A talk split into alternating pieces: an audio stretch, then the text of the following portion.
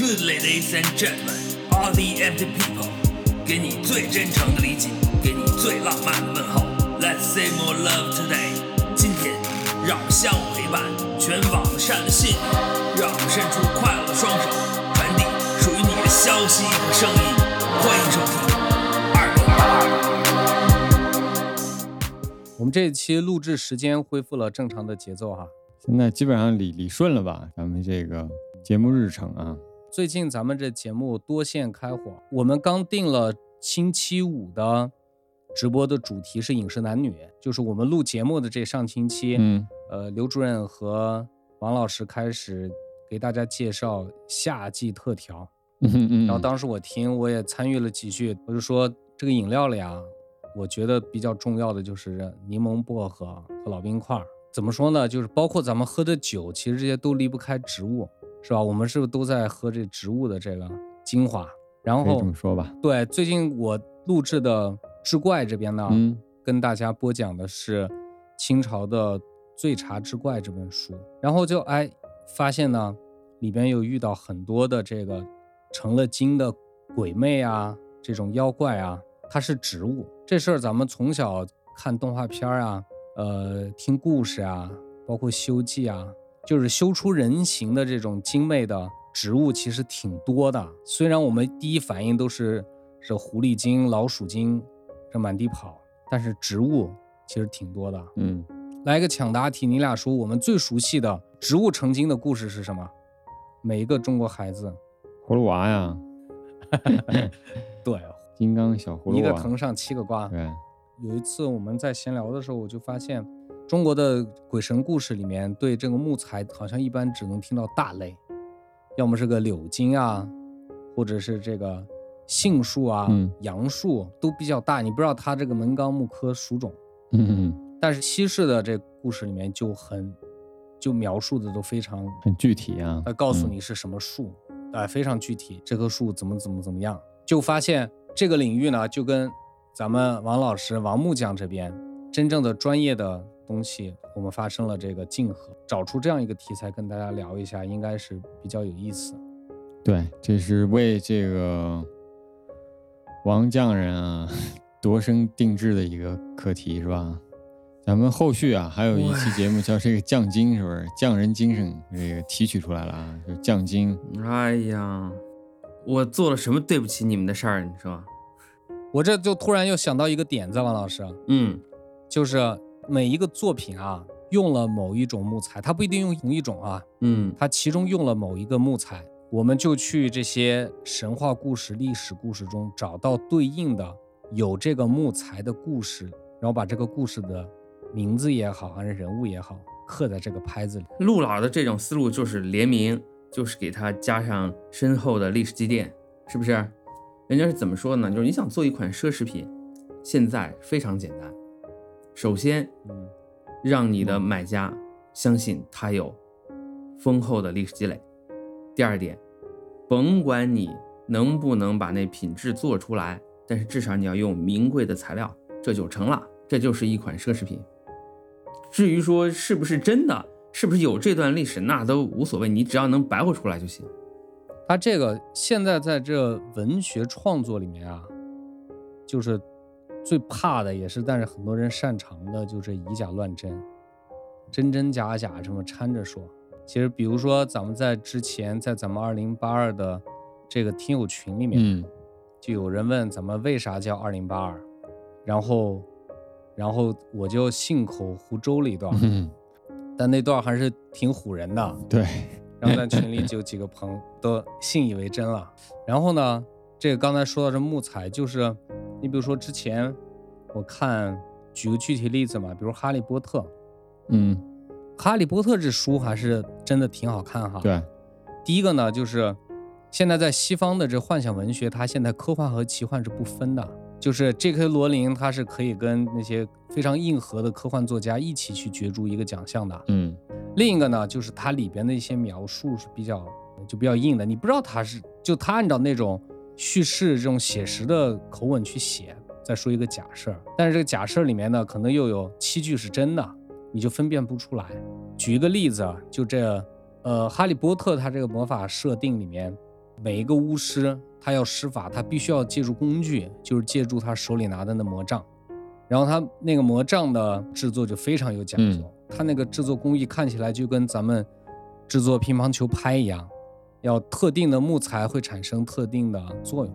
我就特别想了解一下，他这个哪些是湖州的，或者他对这个植物的描述是是真的吗？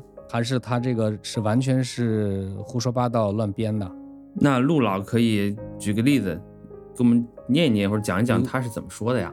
我是没看过《哈利波特》，我我我找一个，哈波这个故事是发生在这个，他说是一个虚构的一个世界，但实际上是以这个是不是以英国为蓝本，有点接近了英国那么个地方，是不是？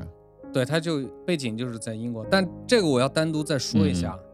我记得《哈利波特》一出的时候啊，它是在咱们上大学的时候，它的一是一个特别薄的一个册子，可能就几万字，就有点有点像《指环王》的前传写这个霍比特人一样。霍比特人其实就是一个非常薄的册子，但是呢，J.K. 罗琳他厉害在什么地方？他就锁死了这一波读者，这一波读者就是看着他的《哈利波特》七部曲。嗯，哈利波特七部曲简称是哈哈哈哈哈哈哈，大家都知道哈。啊，就是他跟着这波读者就成长起来的，越往后那个每一步的厚度越厚，嗯，并且他的描述就是叙事方法都更加的成熟，更加的成人化。就是没看过哈利波特系列的人，我其实只要你爱看小说，推荐你看一下。你不要被那个《哈利波特一》的那种幼稚童话给给影响你的判断了，你继续往后面看会非常引人入胜的。对，他是跟着读者的这个年纪，一阅读难度一点点起来了，是不是？有点像那个《冰雪奇缘》似的，第一集就适合三四岁小孩看，但第二集可能几年后了，它就变得有点是大孩子看的那种动画片。对对对，比方说其中一个魔杖，它是魔杖的主要。常见木材之一是黑胡桃。他说，原文里讲，黑胡桃是一种原产于北美洲东部的胡桃种类，它主要生长在河岸地区。它的特性是什么呢？黑胡桃木魔杖会自己去寻找拥有敏感直觉和洞察力的主人。它这个里面还有一个设定，就是每一根魔杖会认主的，这个这根魔杖会认可你，它才会跟着你，成为你的。得心应手的助手，它不认可你的话，呃，你是用不了它的。嗯啊，说如果黑胡桃木魔杖的主人自欺欺人的话，这根魔杖的威力就会大幅降低。呵，这么狠呢？这个，我说我这音乐怎么做不好呢？这个，你有黑胡桃木的吉他吗？对，因为马老师给我做那盒啊，把我锁死了，这个把我的这个技能点都锁住了啊。我有一个黑胡桃的这个。盒子啊，盒子，这我就我都不知道该从哪儿批判起了啊。嗯嗯，他说这个呢，让我大吃一惊。原产于北美这事儿，我还真不知道。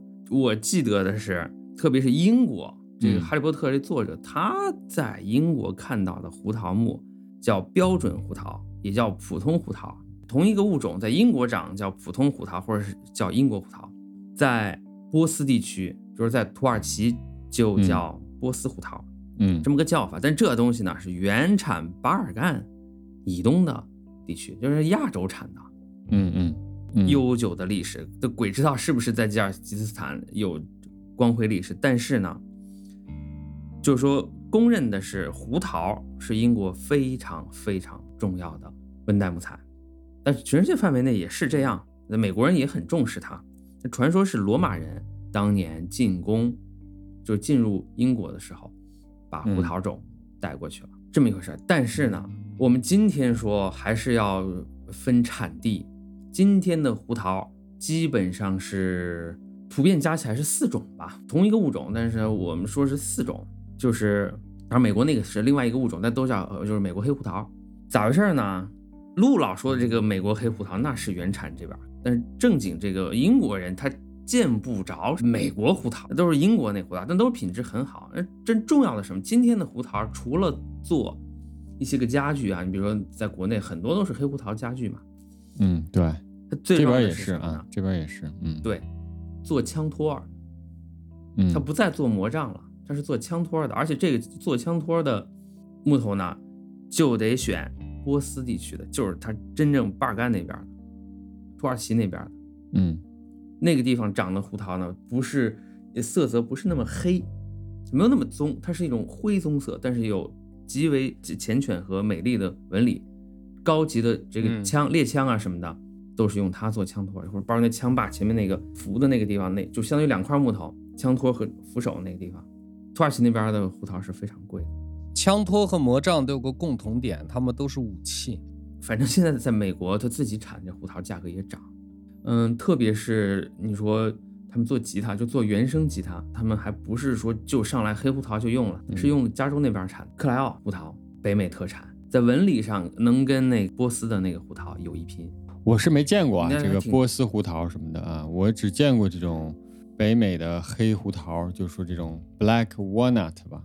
嗯嗯，虽然这是一种温带的木材啊，可能温带的一种硬木吧，也是比较常见，并不是特别珍惜的物种。但是呢，这个价格很高。其实黑胡桃做的家具啊，属于是高档家具，做的这些制品呢，也都是比较上档次，因为它颜色深。大多数温带的硬木，它颜色还是呃浅一些、黄一些。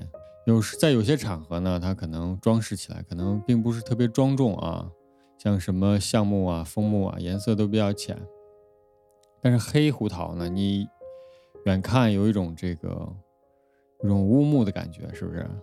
陆老刚才说的黑胡桃做的魔杖嗯的那种特殊功能、或者它的属性呢，这个是我没法去考证的。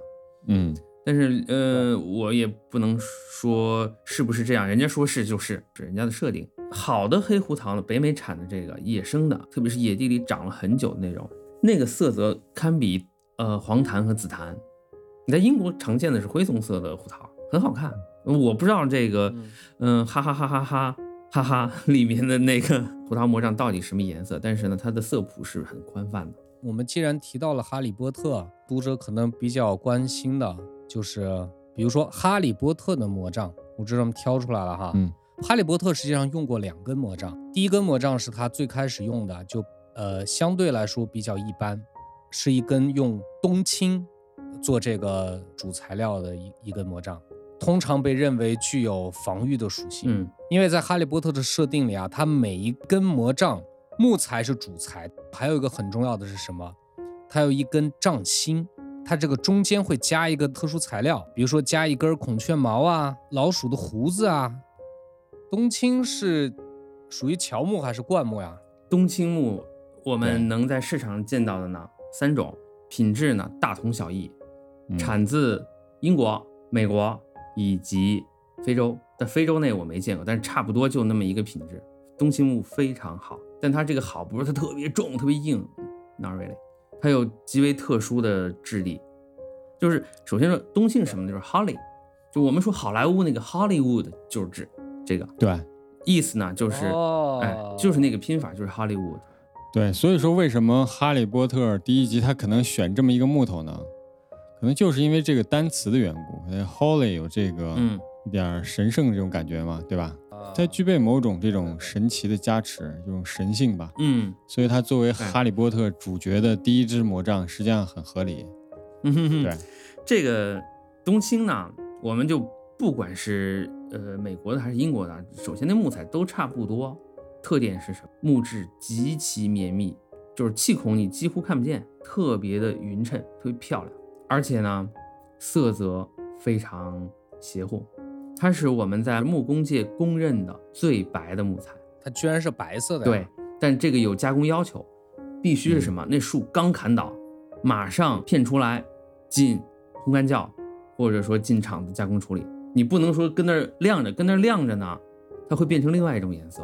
但是就跟我刚切的土豆片儿泡在水里，哎，哎对不然它就变黄对，了。你想得到那么白的，就是西方的，他是喜欢什么？就是把这黑白配。冬青那个嗯不是特别白嘛，老跟乌木搭在一块儿，这样显显示出来就是代代替哦象牙呀，高级的这种天然材料。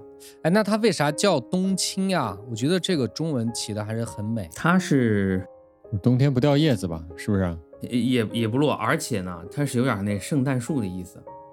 它冬天长那小红果，就是红绿配，就是就是圣诞那个颜色。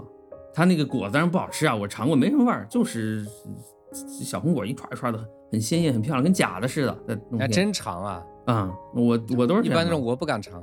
哎，没事儿，你说既然既然没人管的呢，都可以尝。哈利波特他第二根魔杖就厉害了。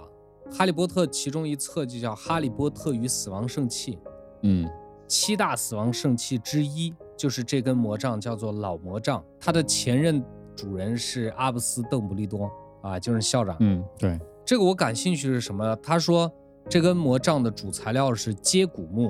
嗯嗯我听说过接骨木，并且接触它是在哪里？是在宜家，宜家一直卖那个接骨木饮料啊，我都买回来，这有点浓，还得兑水喝。接骨木，反正很多这个化妆品啊都有这个接骨木的成分啊，化妆品啊、保养品啊、洗发水啊什么都有。这个不知道是因为这个名字啊，是不是听着就感觉有点这种呃药的感觉啊？嗯，是这样的，这接骨木我们在木工领域很少能用到，叫 elder，、嗯叫就是英国人说的那个呀，叫西洋接骨木。这树呢，就是自古代开始，它就用于治疗疾病，就很多植物都用来治疗疾病，但接骨木是其中一种。就近来研究表明，它的浆果中，就它的果子啊的提取物有很强的抗病毒和消炎能力。同样是药三分毒，你要不煮它，不加工它，那个是有毒的。那个果子就是不管是我们刚才聊的什么胡桃，嗯什么接骨木啊，这些个呢，都用来酿酒啊，用来提取一些染料啊，不一而足。就是这它那个接骨木酿酒是它哪个部位酿酒啊？是把树干不不不，直接泡着吗？就是它那个结的那个浆果，哦那个王老说那冬青和长那个小果实。中文在翻译这些个树种的时候，嗯，包括英语也是这个样子，就是很多时候都是用它的木材的特性来命名这个树种。像西洋接骨木，这是标准的科学名，都是沿用了这样的嗯命名的习惯。这个哈波里边这根接骨木的魔杖是基本上是最厉害的一根魔杖哈。除了它以外，还有马上要提到的这个大反派的魔杖，在小说里说是有一个古老的迷信叫做接骨木魔杖绝不会兴旺，源于这些巫师对这种魔杖的恐惧。估计我们要是做一个接骨木的拍子啊，这这个应该是大杀四方，这没人干得过。它很小，它长大就是做点笛子呀，什么哨子呀，就这种东西。啊，为什么说这个《哈利波特》主角啊选择了这么两种木木材？肯定是这个 J.K. 罗琳也是经过了深思熟虑，选了选了冬青和这个接骨木，因为这两种木头本身从它名字上看都带有某种神奇的传统啊，一个是 Holly 啊。一个是这种接骨木，自古就在西方就说是可以防止一些病魔呀，防止与恶灵缠身什么的。它本身就有这种迷信，这种木头的这个花果都可以入药。就这接骨木啊，是民间传说中啊，很多木材树木都有其守护神，橡树就有一个，这接骨木也有一个，叫接骨木之母，就是你必须向这接骨木之母祈求之后，才能采，嗯就是说采伐吧，使用嗯这棵树上的各个部位，只有这样呢，能够消除诅咒，并且威慑恶灵。就是这个，实际上你看日本人不也什么吃饭之前是吧，先一通是吧祷告，然后说啊我要开动啦，感谢上天的赐予等等的，也都这样，就是表示出对大自然的敬畏。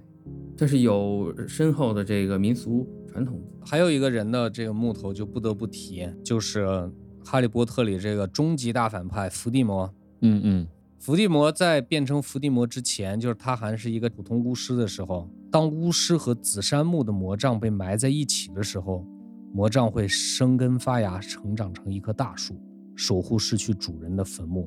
这里寓意就是，呃，伏地魔为啥最后能够变成伏地魔，重新重新复活，可能跟这根魔杖有关系。但这里我的问题在于哪呢？就是在这书的注脚里面特别提到一点哈，就这紫杉木，就后来是这钦定的正确翻译，后边的后边的再版的正常的书里都把它翻译成了紫杉树，但是在它的出版的时候，《哈利波特与火焰杯》第一版的时候，这个木头被翻译成了红豆杉。我想问一下，为什么是这俩是英文是一样吗？还是怎么回事？对，一样。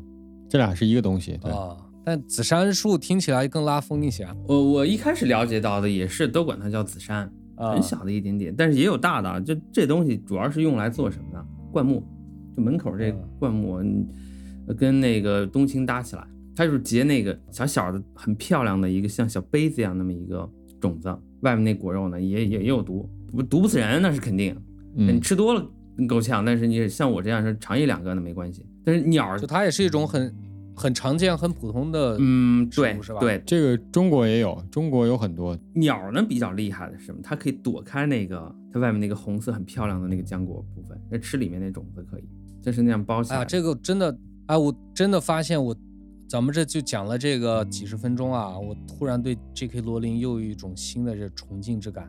他选这些魔杖的木材真不是瞎选的，像小王老师刚才说的，你看伏地魔他一共其实用过三根魔杖，嗯刚才讲了那根，他自己第一根用的是这根紫杉木的魔杖，嗯他的第二根魔杖后来传给了，就是呃哈利波特的一个同学，那个反派马尔福，金头发那个马尔福。这根魔杖的这木材就更普通了，我都知道，嗯它是用榆树榆树做的。嗯但是这根魔杖特别厉害，因为它的这个它的杖心是火龙，火龙的一根筋骨吧，嗯好像是我记得。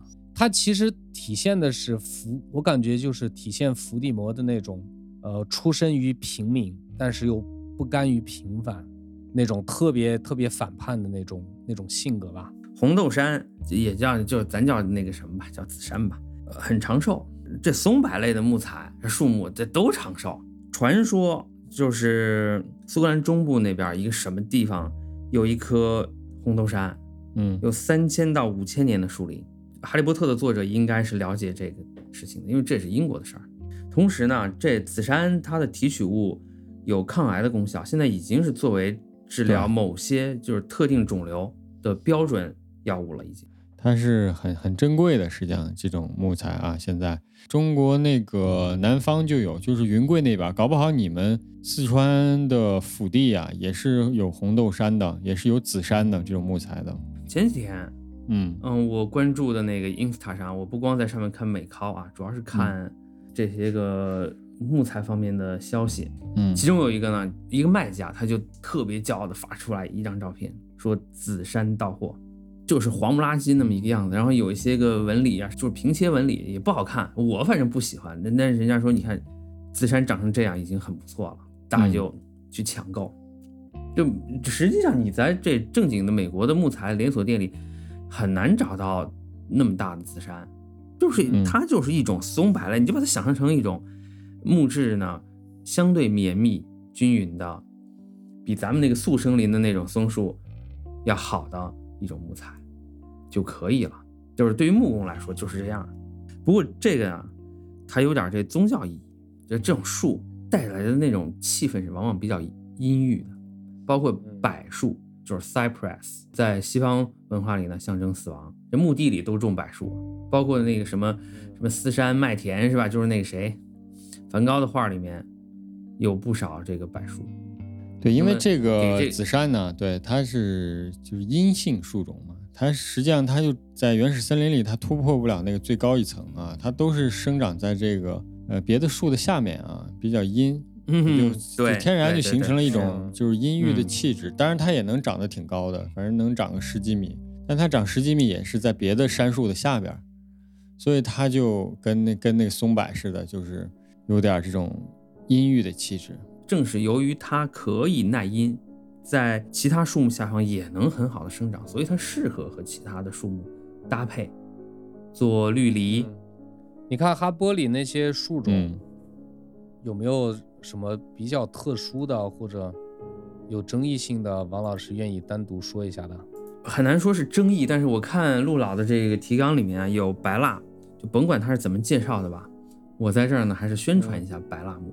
国内呢叫水曲柳，但这水曲柳也不是说就只一种，有好多种，在整个这个木材市场上，嗯，你像我很喜欢白蜡，各种收集它那种偏门的木材，就是白蜡的各种特殊形式，光它的树瘤就有好多种，嗯，色彩也好，纹理也好，很不一样。就产自日本的，产算是产自东北亚的一种白蜡，嗯，嗯它是质地就相对松软，但是它可以产生在木工界非常特殊的标新立异的一种纹理，就是叫核桃纹儿。就那种白蜡，它专门有一个名字叫 tamo 或者叫 tamo，t a m o。高级的塔莫呢，嗯，是非常昂贵的，做家具、做贴面什么的。嗯，同时欧产的白蜡品质特别棒，往往带有影子纹，就水波纹，而且是特别密集，就是能比得上那个秦贝纹理的枫木。形象点说，就是跟那搓衣板似的，一条一条的特别好看。白蜡这东西玩的不是它的纹理，人玩的是它的强度，以及它那种嗯、呃很漂亮的呃一种金粉色，就淡金色，很有那个法国香槟的那种，或者说是白葡萄酒那感觉做出来之后，再加上什么白蜡，人家正经做台球杆的，做棒球杆的，那我们打嗯台球用的那个好杆儿，基本两类，前肢啊基基基本上就是要么是白蜡的，要么就是枫木的，那白蜡的多。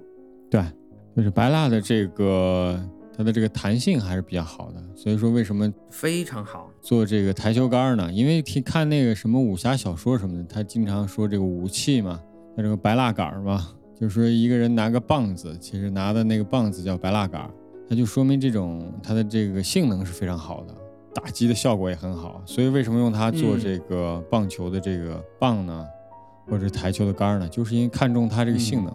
乒乓球领域也是，早有大厂用白蜡做那个乒乓球拍子。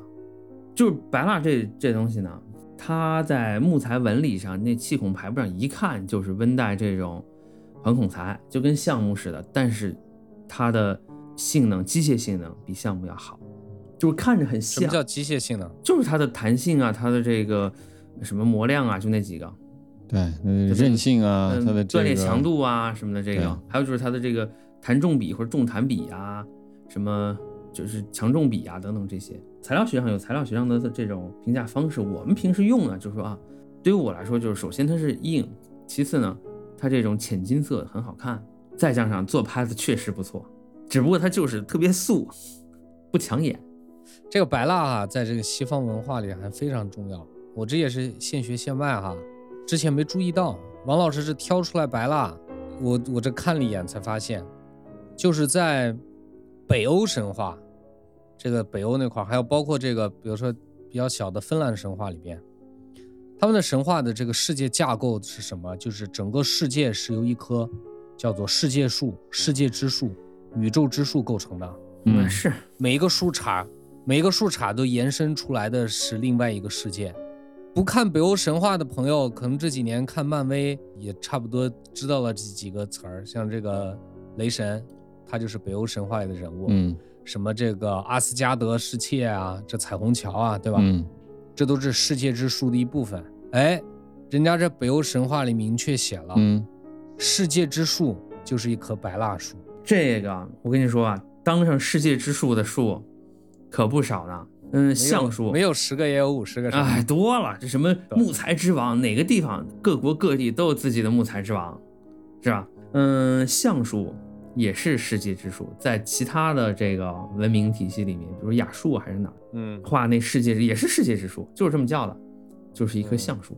但是不管怎么说，显然这都是温带木材，跟热带的什么那檀木啊、什么乌木啊、其他的一些苏木啊，那明显不是一路货，各自有各自的价值，没有优劣之分。我那天看一句话，他说：“这世上没有边角料，只有尚未使用的木材。”陆老今天选的这些木材呢，一水的温带木材，没有让人惊叹的纹理，也没有也没有华美的色彩，但这个是正是这些木材实际上奠定了人类文明，或者说在人类文明的建立当中呢，发挥了最重要的作用。嗯不是我们今天追捧的什么檀木，那乌木还好点儿，跟檀木没什么关系。在人类文明肇始的时候，就靠这些个温带的木材，但实际上都是好木头。在自然界，深色木材常见，罕见的是什么？浅色木材，比如说我们刚才说的这个冬青。我们不是说吗？你想收获世界上最白的木材怎么办？砍倒了赶紧加工处理。但如果你不加工，会出现什么情况？它会产生在木材世界里面非常非常罕见的，可以说是独一无二的绿色。对我还是很喜欢嗯冬青的啊，这个很白嘛，做出来有点那种象牙的质感啊，对，很很干净，很好看啊，很多都会发生这种变绿变蓝的这种效果吧？对并不一定是，对有并不一定是这个冬青吧？嗯，但是能保持住，并且大规模出现的，只有冬青，就是我们至少手头能得到的只有冬青，你这说的我想盘一串冬青的珠子了，而且稳定。象牙白啊，这个，嗯讲究啊，这个可以完美替代砗磲啊。嗯，呀，就就是砗磲的那颜色，但是它没有砗磲的里面那个金色那个线条。然后是卖珠子吧，这个比卖乒乓球受众广。你想，国内的那个那手串儿，简直要征服世界了。就我这边的那个华人超市里面都挂着好多。那个是文化输出啊，那是。但是珠子，我说一句啊，就是这念珠啊，甭管是这个教士还是道士还是僧侣，他都拿一个珠。小时候以为只有和尚拿拿念珠，其实不是。嗯我估计是因为这些修道之人呀、他闲。第一是因为闲哈，第二更重要的就是，其实念珠它是古代一个很重要的技术工具。很多西方传教士他以前他也拿珠子，他在那个三通那个地方他就一十字架，我是对这个珠子这个我没有什么研究，我只是从材料的角度，嗯，看一看。你甭管是这车渠、贝壳，还是什么这个鲍鱼壳之类的，是吧？这是什么呢？就是金石丝竹、刨土革木。中国人就是说，天然的材料就这八种，或者说是包括包括人造材料吧，都算上，就这八种：金石丝竹、刨土革木。八音嘛，那做乐器呗，就是这个八音之叠起知识点。啊，这是这本期知识点。啊，这这种顺口溜我我会一些，反正有机会咱们就慢慢说吧。有有我学来的，好嘞也有我自己瞎编的。这期只是大概聊了一下《哈利波特》这些木头，就够我们讲一期的了。嗯。呃，这里小说明一下，是我们最近也是在调整节目的长度哈，嗯。希望大家可以听得很轻松，所以说刻意的把每一期的节目时长稍微压缩一下，嗯嗯。并不是我们偷懒啊，我们这很努力了啊，这每个星期嗯。七天都直播呢，基本上很努力的啊偷懒啊，是，啊，对，然后呢，你看后面，其实今天本来特别想聊的，我们马上会接着聊，像呃《冰与火之歌》里面的于良木，再比如说大家现在很熟悉的漫威里面这个银河护卫队里面的格鲁特，然后呢，那我们植物与神话传说的这一期节目就到这里告一段落，感谢大家的支持，我是隔夜小王，欢迎大家关注我们的超时空漫谈，再见。啊、我是路人，呃，感谢大家支持我们的二零八二志怪系列，我们下期见。我是刘主任，每周一三五我们在灵魂早高峰相遇，再见。